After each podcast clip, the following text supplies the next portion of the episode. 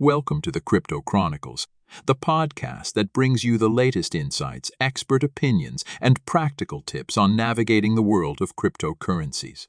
In today's episode, we will explore the fascinating world of Bitcoin trading, from understanding the basics to developing successful trading strategies. So grab your notepads and get ready to dive into the exciting realm of trading Bitcoin. To begin, let's get a fundamental understanding of what Bitcoin trading involves. Bitcoin, the pioneering cryptocurrency, has gained immense popularity since its inception in 2009. Trading Bitcoin essentially means buying the digital currency at a lower price and selling it at a higher price in order to make a profit. However, this market is highly volatile and constantly evolving, so it's crucial to approach trading with caution and awareness. Before we delve further, let's gain some knowledge about the mechanics of Bitcoin trading. First, you need a digital wallet to store your Bitcoin securely.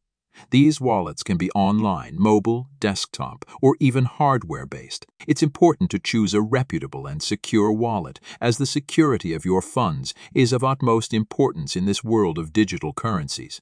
Once you have your wallet, you can connect it to various cryptocurrency exchanges to begin trading. Now that we have a basic understanding, let's explore different trading strategies that can be employed when trading Bitcoin. This is the simplest strategy where you buy Bitcoin at a reasonable price and hold on to it for a long-term investment. This strategy requires patience and a belief in the long-term value and potential of Bitcoin. Many successful Bitcoin investors have adopted this strategy, taking advantage of the cryptocurrency's growth over time. However, it's essential to stay updated with market trends and news, as the cryptocurrency landscape can change rapidly. Day trading involves executing multiple trades within a single day to profit from short-term price fluctuations. Traders using this strategy analyze charts, market trends, and other technical indicators to identify profitable opportunities. Day trading requires a deep understanding of market dynamics and technical analysis tools. It is also important to set clear entry and exit points and practice risk management to prevent substantial losses. As a beginner, it's advisable to start with small amounts and gradually increase your trading capital as you gain experience. Swing trading is a strategy that aims to take advantage of medium-term price movements.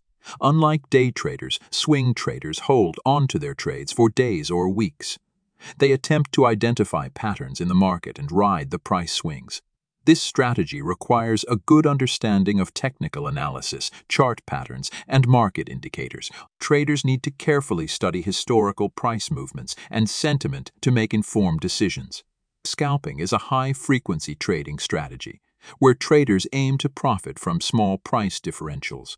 Scalpers execute a large number of trades in a short period and often hold positions for only seconds or minutes.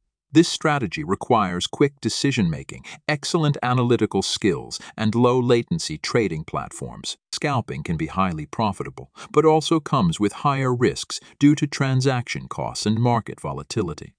While these are just a few popular strategies, it's essential to note that no single approach guarantees success in Bitcoin trading.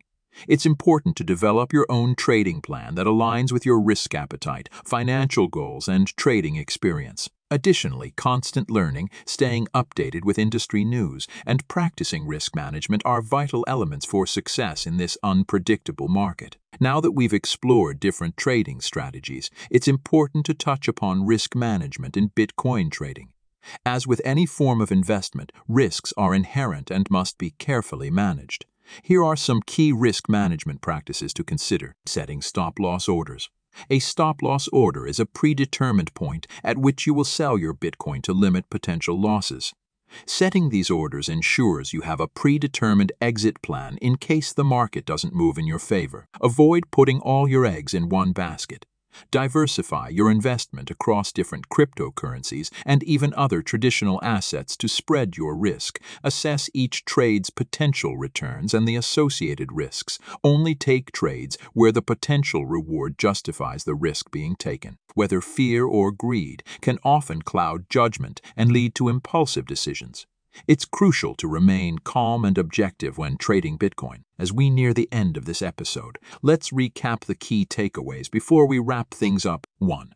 Bitcoin trading involves buying and selling the cryptocurrency to make a profit. 2. Understand the different strategies, such as buy and hold, day trading, swing trading, and scalping, and choose the one that aligns with your goals and risk appetite. 3. Good risk management practices, such as setting stop loss orders, diversification, analyzing risk to reward ratio, and maintaining emotional control, are crucial for success in Bitcoin trading. Remember, it's essential to conduct thorough research, use reputable trading platforms, and seek advice from experienced traders or financial experts before diving into Bitcoin trading. That's a wrap on this episode of the Crypto Chronicles. We hope you found this deep dive into Bitcoin trading helpful and insightful. Remember to stay tuned for future episodes where we'll explore more aspects of the fascinating cryptocurrency world. If you have any questions or topics you'd like us to cover, feel free to reach out to us through our website or social media channels. Until next time, happy trading and stay curious